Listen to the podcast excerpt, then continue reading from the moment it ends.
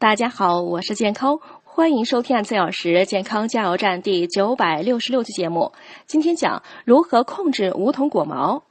最近街头飞扬的梧桐果毛让人倍感烦恼，它们会飘到人的鼻腔、呼吸道，甚至毛孔，引起瘙痒、流鼻涕、打喷嚏、咳嗽等各种过敏症状。最根本的办法是控制果毛的产生，大致有三种。第一种，强修剪，在冬季加强对开花枝的修剪，减少结球数量，控制果毛基数，这是目前最有效的手段。但不能把所有开花枝都剪除，这会严重影响树体生长。第二种，药物控制，但目前还未发现效果显著并持有的药物，且成本高昂。第三种育种，通过筛选培育不育系，以彻底消除果毛困扰。但对于乔木来讲，生长周期很长，更需要时间。因此，为了夏季的那一片绿荫，在春季大家恐怕还得忍受一下梧桐果毛带来的烦恼。